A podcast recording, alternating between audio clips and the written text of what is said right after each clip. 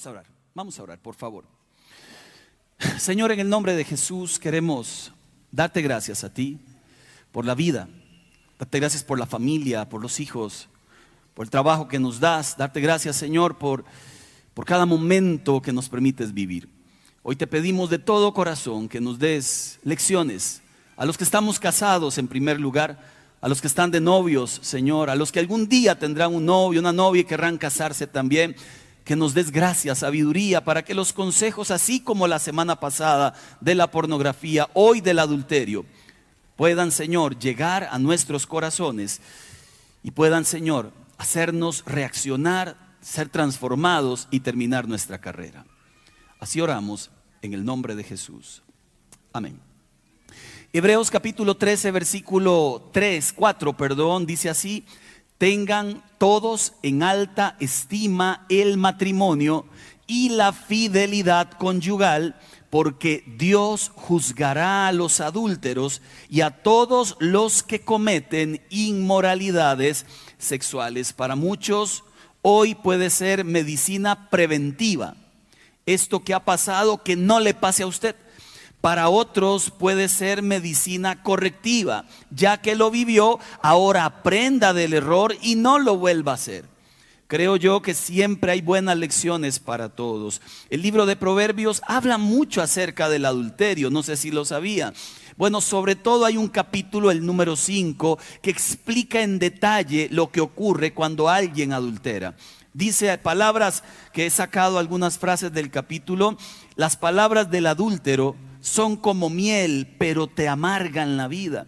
Son cortantes como una espada que rompe por arriba y rompe por el otro lado.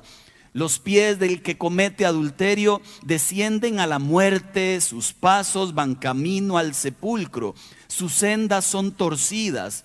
Quien comete adulterio al final acabará por llorar con todo su ser consumido. La persona que comete adulterio vivirá en culpa diciendo, ¿cómo pude aborrecer la corrección? Sus sendas le llevan al reino de la muerte, al reino de las sombras. Dice Proverbios 6:32, el que comete adulterio le faltan sesos. Dice Proverbios 6:29, tampoco quien se acuesta con la mujer, con el hombre ajeno, puede tocarle y quedar impune. Lo que está diciendo el proverbio es, quien se anima a cruzar la línea, tendrá consecuencias emocionales, físicas, económicas y también, sobre todo, espirituales. No es poca cosa en realidad. El mejor relato que uno encuentra en la Biblia y que describe las crónicas de una muerte anunciada es justamente lo que le ocurrió al rey David. Decía un escritor por allí que si nuestros pecados fueran caso de estudio de las siguientes generaciones, qué vergüenza que todo lo que hemos hecho se escriba para que otros lo analicen. Bueno, esto es lo que hoy ocurre con David. Lo que él hizo quedó escrito y años después lo analizamos nosotros, nunca para hacer leña del árbol caído, sino más bien para aprender por cabeza ajena. Y estas son las dos lecciones. Si al rey le ocurrió eso, a cualquiera le puede pasar. Y la segunda lección que también no podemos brincárnosla, si el rey tuvo terribles consecuencias por el adulterio que cometió, nosotros no podríamos esperar menos si cruzamos los mismos límites. Todos somos capaces de cualquier cosa, pero todos recibiremos igualmente consecuencias como las recibió también este hombre. Alguna vez le conté que este pastor con mucha pena se brincó, no un semáforo, pero hice un viraje donde era prohibido. Había un letrero que decía no virar a la izquierda, pero a mí me precisaba y yo doblé a la izquierda. Ese es el día que uno no espera, porque ya lo había hecho antes. Amén, amén, aleluya. Amén. No es que era la primera vez, porque cuando uno se anima a hacer algo y nada pasa, se anima otra vez. Y cuando nada pasa, se anima otra vez, hasta el día en que hay un retén de policías y tráficos. El tipo me detiene, yo vengo con Jackie atrás, él me pregunta qué hizo y yo, la mujer que me diste, Señor, yo le dije, ya, y es que, eh, ¿por qué lo hizo? Ahí dice, le digo, es que todo mundo lo hace. Mal de muchos, consuelo tontos, ¿verdad? Todo mundo lo hace. Y lo segundo que le dije fue, si todo mundo lo hace, ¿por qué solo me hace un parte a mí si por aquí pasan todo el día gente haciendo lo mismo? Y me dijo, porque hoy estoy yo. Y le tocó. Que alguien se la juegue alguna vez y nada pase ese día no quiere decir que nada va a pasar después. Y ese es el problema con el adulterio, que a veces creemos que nos la jugamos, pero luego viene la recompensa, que no es tal. Capítulo 11 de Segunda de Samuel. Vamos a hablar de David. En este capítulo usted va a encontrar la vida del rey. Su vida transcurría con cierta normalidad en orden su palacio, en orden sus esposas, tenía diez, en orden su reino, en relativo orden sus hijos, digamos que tenía una cierta armonía y esta armonía escondía grandes grietas del carácter de David.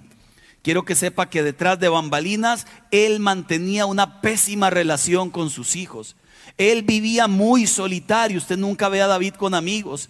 Él tenía diez mujeres, o sea, tenía un corazón que nada lo llenaba, porque aún teniendo diez mujeres sale a buscar una que está casada.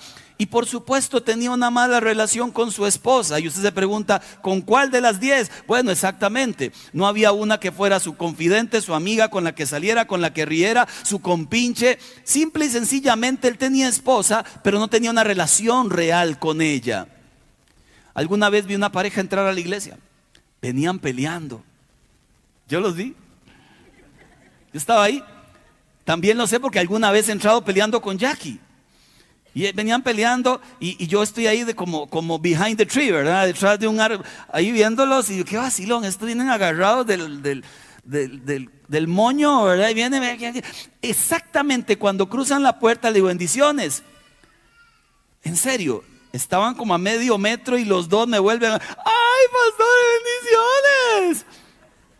Él agarra de la mano rápido, ¿verdad? Y entran, ¡ay, qué lindo día, ¿verdad? Y yo dije, qué interesante, ya sé cómo solucionar los problemas matrimoniales. Cómprese una foto mía. Cuando están en la casa peleando las, ay, pastor, mire, ¿cómo se llama la obra? Se llama apariencia. Así se llama la obra, apariencia. Mientras Mientras yo pueda esconder todo lo que está atrás, puedo mostrar al frente que todo es una maravilla. Pero eso no se sostiene con el tiempo, porque llega un día que es el día de los días, un día en que la gente toma una mala decisión, un día en que la gente está cansada de tantas cosas a lo interno que lo ve como una justificación. Esa noche de copas, esa noche loca, ese día en que la mente ya no razona, ese día donde, y usted dice, bueno, es que caí ese día, no es cierto. La gente que cae en adulterio no cayó ese día. Tienen semanas, meses procesándolo. Hay un proceso de fantasía, de pensamiento, de decepción, de tristeza, de soledad, de depresiones, de ver lo que no debe, de hacer lo que no debe, hasta que llega el día. Esto lo enseña Santiago, capítulo 1, verso 14. En su parte B, cada uno es tentado cuando sus propios malos deseos lo arrastran, lo seducen Luego el deseo ha concebido, engendra pecado, el pecado una vez que ha sido consumado da a luz la muerte. Primero hay una fantasía que me genera un deseo, después me embarazo de aquel deseo, luego da a luz el pecado y el pecado me lleva a la muerte. A veces espiritual, a veces familiar, a veces familias se rompen por cosas como estas. Yo quisiera hoy pues darnos una inyección de medicina preventiva para todos y como le decía, correctiva para algunos. ¿Qué hacer? Miremos lo que le pasó a David. De él podemos aprender mucho. Segunda de Samuel, capítulo 11, versículo 1. En la primavera, que era la época en que los reyes salían de campaña, David era rey, recuerde, David mandó a Joab, su general del ejército, con la guardia real y con todo el ejército para que aniquilaran a los amonitas y sitiara la ciudad de Rabá. ¿Qué dice ahí? Léalo bien, bien duro, porfa, 3, 2, 1. Pero David se quedó en Jerusalén. Una tarde, ¿qué dije ahí? Una tarde. Al levantarse David de la cama, no dice, ya, ya, no es aquel David que canta desde temprano yo te buscaré. Él fue el que escribió ese salmo, creo. Mire, ahora se levanta en la tarde viendo Netflix. Comenzó a pasearse por la azotea del palacio y desde allí vio a una mujer que se estaba bañando. La mujer era sumamente hermosa. Cuando la Biblia habla de que una mujer era sumamente hermosa es porque ella era sumamente hermosa. ¿Qué le voy a decir? Pero cuando la Biblia lo destaca es porque algo tenía espectacular esa señora. Por lo que David la miró y dijo, ¿quién es? Y le dijeron, Betsabé, hija de Elián, esposa de Urías elitita. Verso 4. Entonces David ordenó que la llevaran a su presencia. Cuando ella llegó, no dice la Biblia, primero se tomó un cafecito, ahí comenzó a hablar con y se acostó con ella. Tenía el poder para hacerlo y lo hizo. Aquí las lecciones de nuestro amigo David, por favor, atesorémoslas todos en nuestros corazones. Número uno, número uno. Y no hay mejor foto que la, que la que me escogió Fercita, la que me hace los PowerPoint. David bajó la guardia. Mientras todos los demás estaban peleando, él los mandó a pelear sus batallas. Mandó a Joab, mandó al ejército, él no estaba peleando. Esa imagen para mí representa mucho porque cuando usted está peleando, espero que no pelee, pero lo ha visto en las peleas, uno levanta el brazo para taparse el mentón, la cara, porque por allí te noquean. Entonces alguien que pelea se cuadra y pelea, ¿verdad? Pero si baja la guardia, entra el sopapo. Decían los chiquitos, el cato. Uy, le dieron un cato, decían los chiquitos hace muchos. ¿Quién es de la época del cato? Ah, bueno, usted es cincuentón, ya me di cuenta. David bajó la guardia y mientras todos entendían que tienen que pelear la batalla todos los días, él dejó de pelearla. Cuando ya no estamos haciendo lo que Dios nos mandó a hacer a nivel de familia y a nivel de iglesia, dejamos espacios muertos, peligrosísimos. Dice Santiago capítulo 4 y verso 7, tres partes del versículo. Uno, sométanse a Dios. Dos, resistan al diablo. Tres, el diablo huirá. Cuando ves una caída en adulterio, falló de por sí la primera parte, sometimiento a Dios. Toda caída se da porque alguien dejó de buscar a Dios. Ya después queremos enfrentar al diablo en nuestra fuerza y en nuestra fuerza las batallas no se ganan. Reparando la casa en el tapichel de la parte de afuera de la entrada quedó un hueco y yo dije, ahí luego lo reparo, ¿verdad? Ahí luego lo reparo. Era pequeñito, por ahí no entra un ser humano, pero sí entró un gato, blanco, horrible, feo, diabólico. Andaba buscando excusado. Usted sabe que los gatos son curiosos. Cuando encuentran un lugar donde hacen su necesidad, en adelante es el mismo lugar para siempre. Y un día Jackie me dice, huele mal. Y yo espero que yo no, porque uno usa que huele mal la casa. Huele como, como feo. Sí, busquemos. Porque cuando algo huele mal, hay que buscar. Hay que encontrar el ratón muerto detrás de la pared. Mire, eso infecta toda la casa. Duramos hasta que dijimos, no es abajo. Parece que viene el cielo raso. ¿Será que algo se metió? Tenemos un par de tragaluz y pasa el gatillo. Yo creo que se burló el tipo ese, porque mientras será que el gatillo se sabe que para que el gato se metiera en ese hueco tuvo que hacer malabares, pasar por un tubito casi de 5 metros de largo, así y el gatillo ahí, con tal de ir a su interior personalizado. ¿Qué tuve que hacer? ¿Dejarlo así? No. Tuve que meterme en el cielo raso a buscar el gato. Y me iba para una esquina, él se iba para otra. Iba para la otra. Y como cuesta caminar en medio del cielo raso. Al final salió, tuve que tapar el hueco. Eso se llaman vulnerabilidades de las que soy consciente y debo tapar. Si yo soy consciente que tengo vulnerabilidad, ¿qué hago exponiéndome? ¿Cuáles son tus debilidades? ¿Sabías que todos somos capaces de cualquier cosa? Si somos capaces y lo sabemos, deberíamos encontrar las vulnerabilidades. Hay gente que cuando abraza siente tantas cosas. Deje de abrazar entonces, porque eh, es una vulnerabilidad para tu vida. Hay gente muy simpática que tiene una cosa, un carisma. Cuando usted habla con ellos, dice usted, uy, si mi esposo fuera así, Señor, líbrame, Padre. Mira, ahí está la gente. Y el otro lo sabe y se siente como estoy, estoy seduciendo sin que se den cuenta. Mire, he encontrado dos tipos de adulterio. Está al que le he llamado el, el, el Brad Pitt ese afirma o ella afirma, yo no estaba haciendo nada, a mí me llegan, a mí me llegan y me buscan y me proponen y me ofrecen. Y uno le dice por dentro, ya y Brad Pitt, es el síndrome de Brad Pitt. Está por otro lado el síndrome de Pedro y el escamoso. Ese busca. Independientemente de cuál síndrome se tenga, Lucas 17.1 dice lo siguiente, Jesús hablando, Siempre habrá tentaciones para pecar. ¿Cuándo? Siempre. Pero ¿qué aflicción le espera a la persona que provoca la tentación? Sería mejor que se arrojara al mar con una piedra de molino alrededor del cuello que hacer que uno de estos pequeños caiga en pecado. Hay una frase que debería estar escrita en, los proverbios. Eh, usted que está casado, levante su mano con el anillo. Espero que lo tenga en su mano. Levante su mano con el anillo. Levante, levante. Amados, miren, miren las manos de la par. Y miren todos los demás hermanos. Y diga conmigo, diga conmigo, lo ajeno se deja quieto. No la baile. Esto significa un compromiso real y auténtico.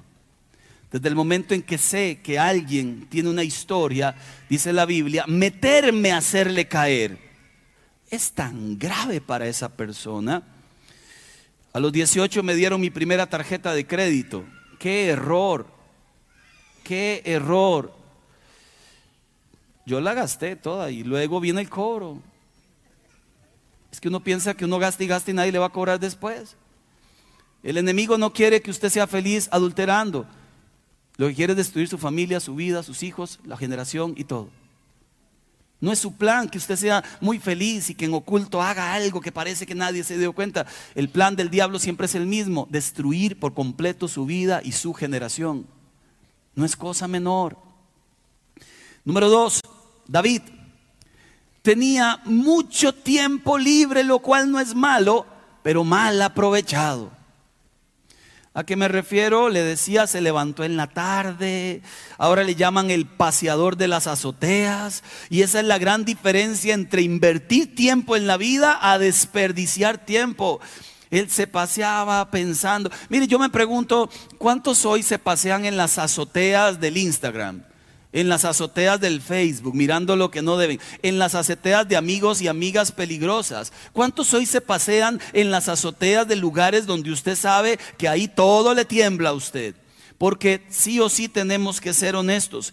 Hay gente que nos hace clic en el corazón y a veces no sabemos por qué hay gente con la que usted habla que termina usted diciendo, qué simpática, qué agraciada y todo lo que usted cuenta le hace gracia. Esa se llama gente clic o también se llaman peligrosos para su vida, porque algo se gesta a lo interno. Cuando usted se encuentre en el camino de alguien así, no lo idealice, no se emocione, no le haga chistes, huya en el nombre de Jesús. No le conviene a usted estar a la par de alguien que le hace clic Decía un amigo pastor hace mucho tiempo porque a mí me hacían clic todas. Antes de casarme con Jackie, yo llegaba a la iglesia y yo sentía clic con aquella y con la que canta y con la que limpia. Y Señor, Padre, siento, siento, Padre, siento. Lo que pasa es que algunas me hacían clic un poco más severo. Con algunas sentía yo cosas más diferentes y yo le decía a él, ¿por qué yo a veces siento cosas? Y él me decía, primero porque estás vivo y segundo porque con todo su historial pasado, imagínese que posiblemente si fueran colores, usted es color rojo. y sin darse cuenta se topa con alguien que también es rojo, se imagina el chispero. Y ese día comprendí que hay mucha gente que para mí es peligrosa y yo podría ser peligroso para mucha gente. Y ese día entendí el valor de la sabiduría. Toda esa pasión, toda esa amistad, todos esos consejos le pertenecen a una sola persona. En mi caso tiene nombre, Jacqueline Rojas. No puede haber nada más. De lo contrario me voy a enredar en la vida. ¿Cómo escribes por WhatsApp a las personas? Con emojis de corazón. ¿Cómo eres agradable con la finalidad de, de ser simpático? Mire, alguien me dirá que exagerado, no, exageradas son las tasas de divorcio y de adulterios. Es así que son exageradas. Decía un proverbio por allí, hombre desocupado es tentado por un demonio, hombre más desocupado es tentado por mil. ¿Cuál es tu aporte al matrimonio? Aprovechas el tiempo, lo pierdes. Distancia emocional, a veces sacamos. Distancia sexual, no quiero, y la otra semana no quiero, y, llevan tres meses sin querer. Distancia física, ya no se tocan, ya no se abrazan. ¿Qué estamos haciendo? Estamos ayudando a acabar la relación, cuando deberíamos más bien acercarla el asunto del ocio es delicado cuando no se aprovecha bien el tiempo. El ocio hace que olvidemos el compromiso más importante y se lo quiero recordar.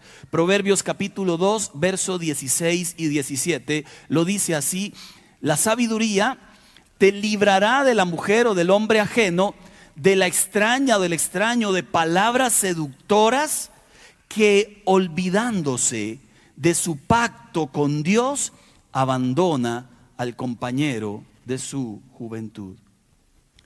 El pacto es con Dios. Tu pacto y el mío, en primer lugar, es con Dios. Por eso el Señor dice, yo soy el que juzgo entre la persona que ha sido ofendida y el ofensor. Soy yo, porque yo estuve ahí presente, validando la relación y delante de mí se comprometieron ese día. Cuidado con el ocio. Cuidado con no invertir tiempo en la relación como tienes que estar invirtiéndolo. Número tres, voy terminando. David se la jugó. Ahí lo ve, tratando de cruzar el cablecito y va para abajo. ¿Por qué digo se la jugó? En otras palabras, jugó de intrépido, jugó de vivo, se expuso, se arriesgó, andaba donde no debía, la ve desnuda, la manda a llamar, se acuesta con ella, se aprovecha de su poder. Hay gente que se aprovecha de su carisma, otros de que son jefes en un trabajo, otros de que son profesores, otros de que son líderes de iglesia y bajo el concepto de te atiendo, la atendió. ¿Cuál es el problema de algo como esto? Que el adulterio comienza siempre con una mirada, una pequeña sonrisa, un simple chat, un simple cumplido, hasta escondido le decía detrás de un consejo, cuidado. El problema es pasar a modo adulterio. Es como el celular, usted lo tiene normal y un momento lo pasa a modo avión. Ya no funciona. Acá el problema es que estamos en modo siervos de Dios y pasamos a modo adulterio. Cuando se pasa a modo adulterio, que fue lo que le ocurrió a David, pasan estas cosas. Número uno, ya no se escucha con atención. Ya no se escucha a Dios hablar. Porque a David le dijeron, es esposa, está casada, es hija de alguien. Y él escuchó, Betsabé se llama, Betsy para los amigos. Qué delicado. Dejamos de escuchar la voz de Dios en modo adulterio cuando se cierra el corazón y se abre el deseo. Número dos, ya no se miran personas, él ya no miró a una señora, miró un cuerpo, miró carne, miró deseo, miró la lascivia profunda. Número tres, cuando se está en modo adulterio, primero se actúa y luego se recapacita. ¿Qué hice? Tenemos que suplicar a Dios sabiduría para primero recapacitar y no tener luego que decir qué hice. Número cuatro, en modo adulterio no se miden riesgos. Segunda de Samuel 11, versículo 5 lo dice así. Así que Betsabé quedó embarazada y se lo hizo saber a David. Él la llamó, tuvo sexo y la mandó para la casa. Unos días después, su esposo seguía peleando, él seguía en la casa dando vueltas. Ella le manda a decir, mire, perdón, don Rey, pero es que estoy embarazada y mi esposo está afuera, no fue él. Tuvo que haber sido usted. Qué susto, ¿verdad? Cuando ya aparece la consecuencia. Una delicadísima en modo, en modo adulterio, vemos en otros lo que deberíamos hacer nosotros. Segunda de Samuel 11:11 le cuento que David, creo yo, un poco angustiado por la historia, manda llamar a Urias, el esposo de Betsabé, lo saca de la batalla y le dice lo siguiente, Urias, vea, usted es un hombre buena nota, bueno, no le dijo buena nota, yo imagino Vea, usted necesita estar con su esposa, ella lo anhela, unos y ustedes juntos. Hagamos algo, yo le voy a dar una licencia para que usted se vaya a su casa, pobrecita ella, usted peleando ahí en la batalla, tenga sexo con ella, afirmo, tenga intimidad bastante, ojalá, ¿verdad? Y luego te vas a la batalla, porque él decía, tapando un error con otro error, diciendo una mentira sobre otra mentira, todo se tapa y nada pasa. Esta es la respuesta de Urias. Samuel capítulo 11, 11, segunda de Samuel. Tanto el arca como los hombres de Israel y de Judá se guarecen en simples enramadas. Y mi señor Joab y sus oficiales acampan al aire libre. Y yo voy a entrar a mi casa a darme un banquete y acostarme con mi esposa, tan cierto como que su majestad vive, que yo no puedo hacer tal cosa. Y ahí ocurrió un milagro. Ahora el corazón conforme al de Dios le brincó a, Urias. Y el corazón de adúltero comenzó a palpitar más fuerte en David. Lo que tenía que haber hecho David, lo hizo Urias. Y lo más delicado, pues yo no sé qué es más delicado porque todas son delicadas. Se pierde la sensibilidad. Segunda de Samuel 11:25, esto le manda a decir David a Joab, su general, cuando ya mandó a matar a, a Urias, le manda a decir, dile a Joab de mi parte que no se aflija tanto por lo que ha pasado, pues la espada devora sin discriminar. Ya y le tocó. Quiero que sepa cómo fue que le tocó. David escribió una carta diciéndole a Joab, eh, aquí te mando a Urias de vuelta, por favor, póngalo en el frente de la batalla, bien, bien al frente, déjelo solito para que lo acribillen. Atentamente, David, hombre conforme al corazón de Dios, cerró la carta, se la dio a Urias y Urias contentísimo se fue como mensajero del rey a llevarle la carta a Joab. Don Joab, el rey me mandó una encomienda, esta carta es para usted. Joab toma la carta, la abre y dice, que muera. Joab cierra la carta, no entiende mucho, guarda la cartita. Urias eh, va para el frente de la batalla y seguro Urias le dijo, encantado Señor. No duró un día, lo pusieron al frente y lo mataron. Y luego David le manda a decir a Joab, tranquilo brother, que esas cosas pasan. Modo adulterio te bloquea la capacidad de razonar con sensibilidad. Y el final feliz, Segunda de Samuel 11, 27, ya murió Urias, entonces queda libre Betsabé. Dice la Biblia, David mandó que se la llevaran al palacio y la tomó por esposa y con el tiempo ella le dio un hijo y vivieron felices para siempre. Esa última frase no está ahí en la Biblia, perdón. La que está es esa otra. Sin embargo, lo que David había hecho desagradó al Señor. ¿Por qué predico cosas como estas, amados? En primer lugar, por mí, estoy casado. Por ustedes, los que están casados. Porque necesitamos constantemente escuchar que estas cosas son delicadas, que estas cosas golpean. Necesitamos escuchar que estas cosas lastiman, que el diablo quiere golpear tu vida a tal punto de dejarte sin vida y sin familia. Necesitamos hablar de esto constantemente, constantemente. Ante la tentación, alguna idea tiene que llegar al alma. Algún versículo, el espíritu inquietando. Necesitamos hablar de esto todas las veces que sean posibles. No se puede tener un final feliz cuando se ha sacrificado una familia en el altar del deseo. Y quiero aclararle que Dios nunca va a enviarte a una persona para que ahora seas feliz teniendo una esposa y un esposo. Esto de que, sí, yo sé que yo estaba casado, pero ahora eh, ando con esta otra porque Dios me lo mandó, ese no es el de la Biblia. El de la Biblia no patrocina adulterios. Es santo, es bueno, es perfecto. Y nos manda a pelear por el matrimonio. Y si al final alguien terminó divorciado, siempre lo dije y lo dije en el programa de los miércoles, haga un proceso, despacio, solo, sola, de sacar escombros, permitir que Dios trabaje el corazón, viva un tiempo sin nadie a la par, para liberarse de todas las cosas que le dejó una ruptura matrimonial y luego enfrentar una nueva vida. Bien hecho. Pero no revolviendo historias. Número cuatro, y termino. Yo le dije que terminaba, pero me falta uno. Todavía. David realmente no midió las consecuencias. Segunda de Samuel 12:7 lo dice así, así dice el Señor Dios de Israel, yo te ungí como rey sobre Israel, te libré del poder de Saúl, te di el palacio, puse mujeres, también te permití gobernar a Israel y a Judá, y por si esto hubiera sido poco, te habría dado mucho más. ¿Por qué entonces despreciaste la palabra del Señor haciendo lo que le desagrada? ¿Hubo consecuencias? Siempre las hay. La primera de ellas, vergüenza pública, humillación.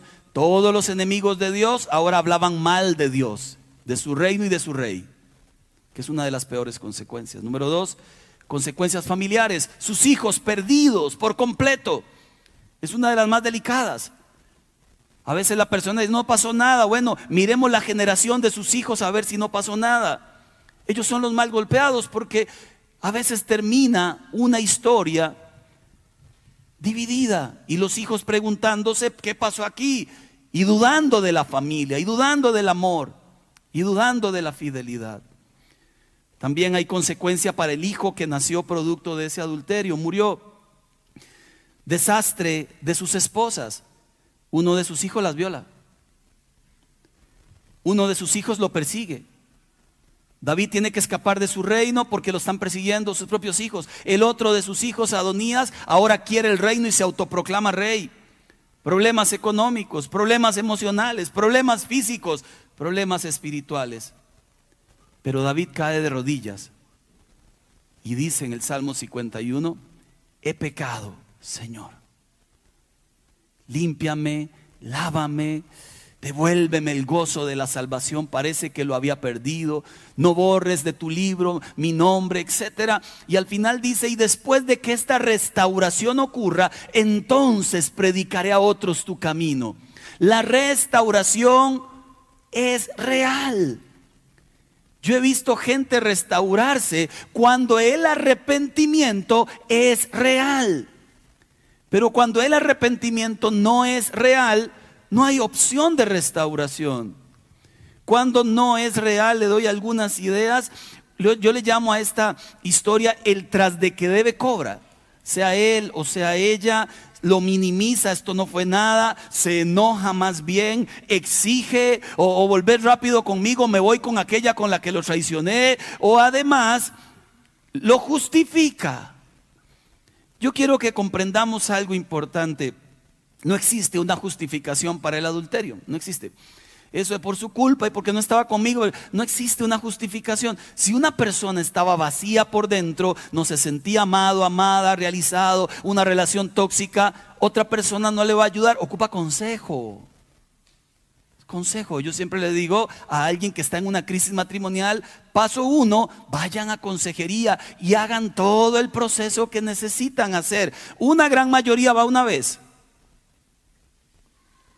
esperan la pastilla mágica, esa que les va a cambiar la vida en 20 minutos, y después de ahí se acabó.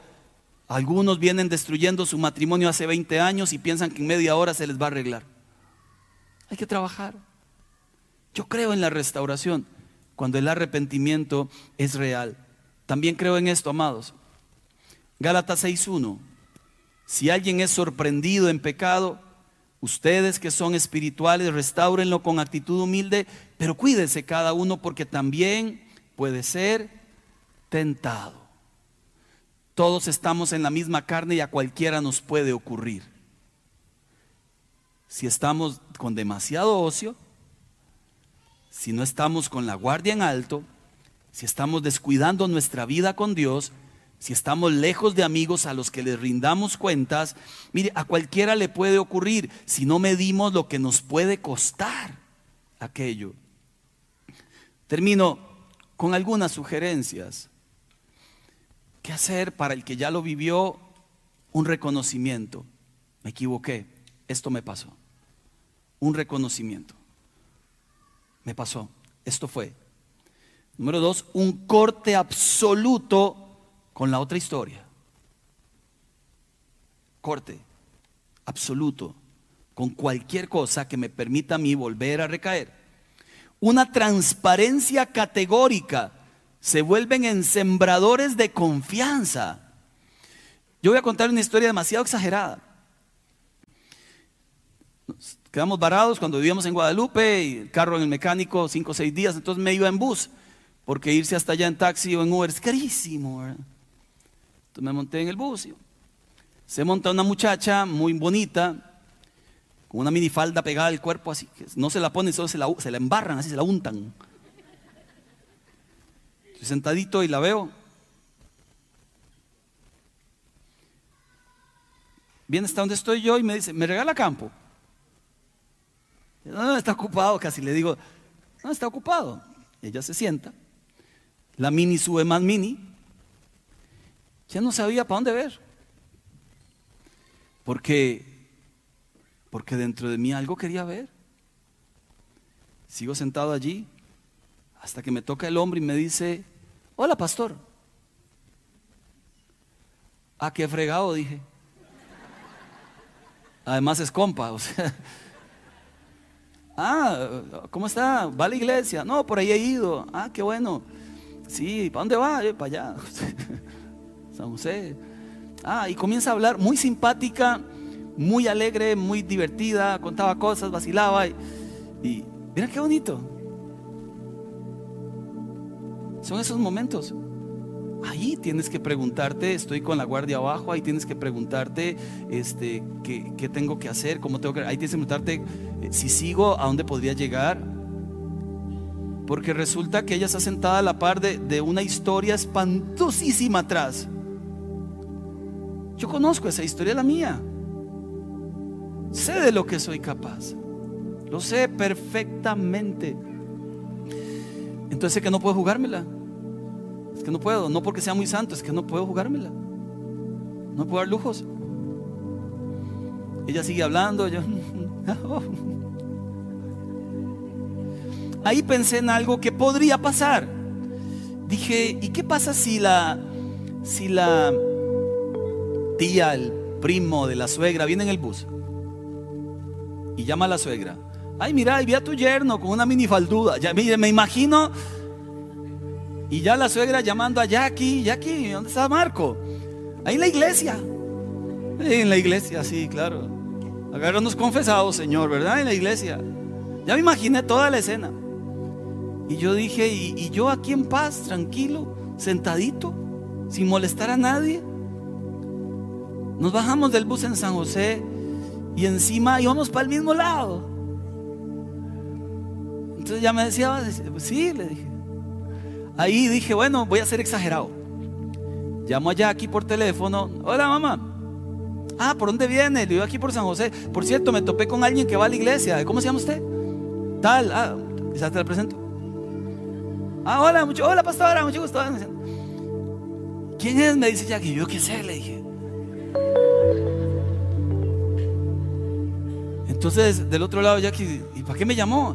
Después le cuento. Ya cortó. Y ella me dijo ya a los 300 metros, usted, yo por allá, bueno, chao, bendiciones, chao, me fui. Y por cada paso que daba, decía, gracias Señor, gracias Señor, gracias Señor. Porque podría contarle otra historia Podría decirle que no tomé decisiones oportunas. Podría decirle que fue muy simpático y me dejó el número para seguir hablando ahí, darle consejos. Pero, pero entiendo cuando leo historias así que, que no debo, aunque posiblemente algo dentro de mí quiera, aunque posiblemente mi carne anhele. ¿Sí me explico?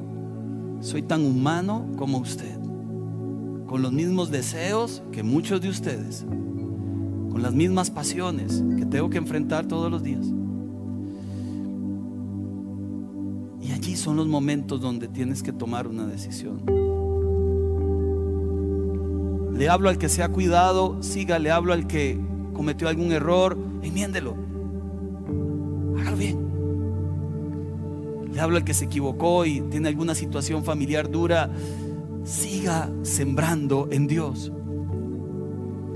Siempre lo he dicho que cuando cuando soy capaz de mostrar a Dios que mi corazón está arrepentido, Dios es capaz de mostrar a la otra persona que eso es cierto. Yo creo en la restauración. Por eso soy pastor. Yo creo en la restauración. Creo en que la gente se equivoca también. Creo en que David, con todo y lo que hizo, al final Dios le dijo a su hijo Salomón cuando ya David había muerto, sé perfecto como tu padre lo fue. ¿Qué dijo David con esto? ¿Qué dijo Dios de David con esto?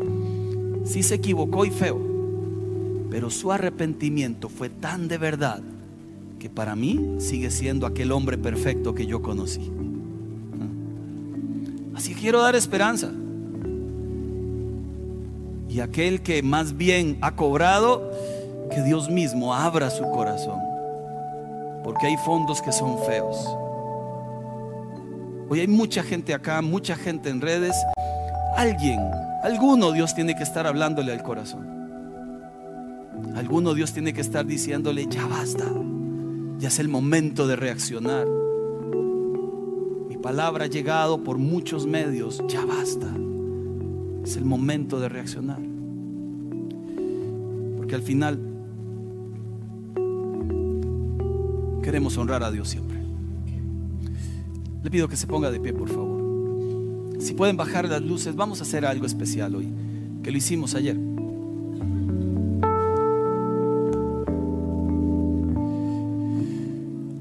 Cuando uno casa un matrimonio, eh, hay muchos pactos que hace uno allí, muchos votos matrimoniales que ustedes se hacen allí, que yo me hice con Jackie, ahora que me casé con ella a los 20 años de casados otra vez, nos volvimos a hacer nuevos votos matrimoniales, porque en algunos fallamos en los primeros. Entonces ahora renovando votos dijimos, que no fue tan cierto? que sí nos quedó bien? que no? Hicimos nuevos. Hoy quisiera que hagamos de nuevo un voto de fidelidad. Yo quiero invitar a los que están casados, los noviazgos no. Quiero invitar a los que están casados, los noviazgos desde allí van a hacer su compromiso de fidelidad. Solo los que están casados. Quiero que pasen al frente porque vamos a renovar votos como un acto simbólico y público ante Dios y los ángeles del cielo. Por favor.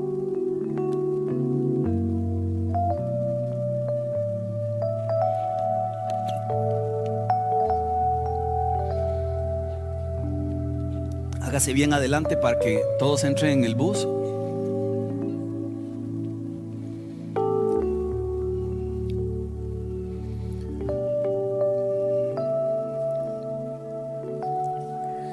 Y ahora lo que usted va a hacer es ponerse frente a su esposa y tomarla de las manos. Frente a frente. Ahí todos caben. Recuerda la canción aquella en el arca de Noé, todos caben, todos. Ahí todos cabemos. El arca es para todos. Todas las familias de Noé. No me vea más a mí en adelante. Mírela a ella a los ojos, mírelo a él a los ojos. Y usted, hombre de Dios, le va a decir a ella a los ojos, hoy renuevo mi compromiso de serte fiel para siempre.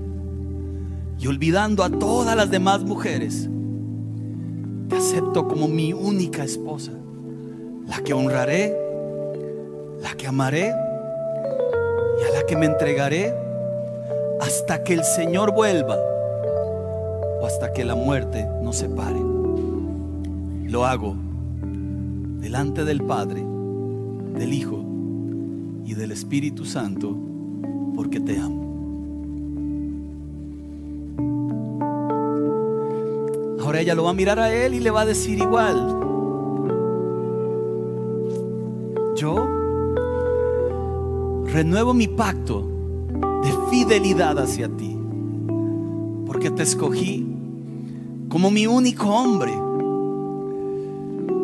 Y olvidando a todos los demás hombres, te he aceptado y te acepto como mi único esposo para amarte, cuidarte y acompañarte todos los días de mi vida hasta que el Señor vuelva o hasta que la muerte nos separe. Porque te amo. Y lo hago delante del Padre, del Hijo y del Espíritu Santo de Dios. Puede extender sus brazos, iglesia, y oramos por ellos. Padre, en el nombre de Jesús, hoy oramos por la familia. Hoy suplicamos, Señor, que les abraces, que les cubras, que les libres de todo mal, que les libres de todo peligro emocional, que guardes sus corazones y los hagas corazones fieles. Nos des un corazón fiel para honrarte a ti en primer lugar y para honrar nuestro pacto matrimonial. Hoy te pedimos de todo corazón que la gracia sea derramada sobre nosotros. Que tu espíritu nos sostenga, nos levante y que en los momentos de debilidad nos des las fuerzas para enfrentar las tentaciones y salir victoriosos porque solo en tus manos lo podemos lograr. Hoy renovamos nuestro compromiso de fidelidad, dándote a ti toda la gloria, toda la honra y toda la alabanza en el nombre de Cristo Jesús. Y la iglesia dice, amén.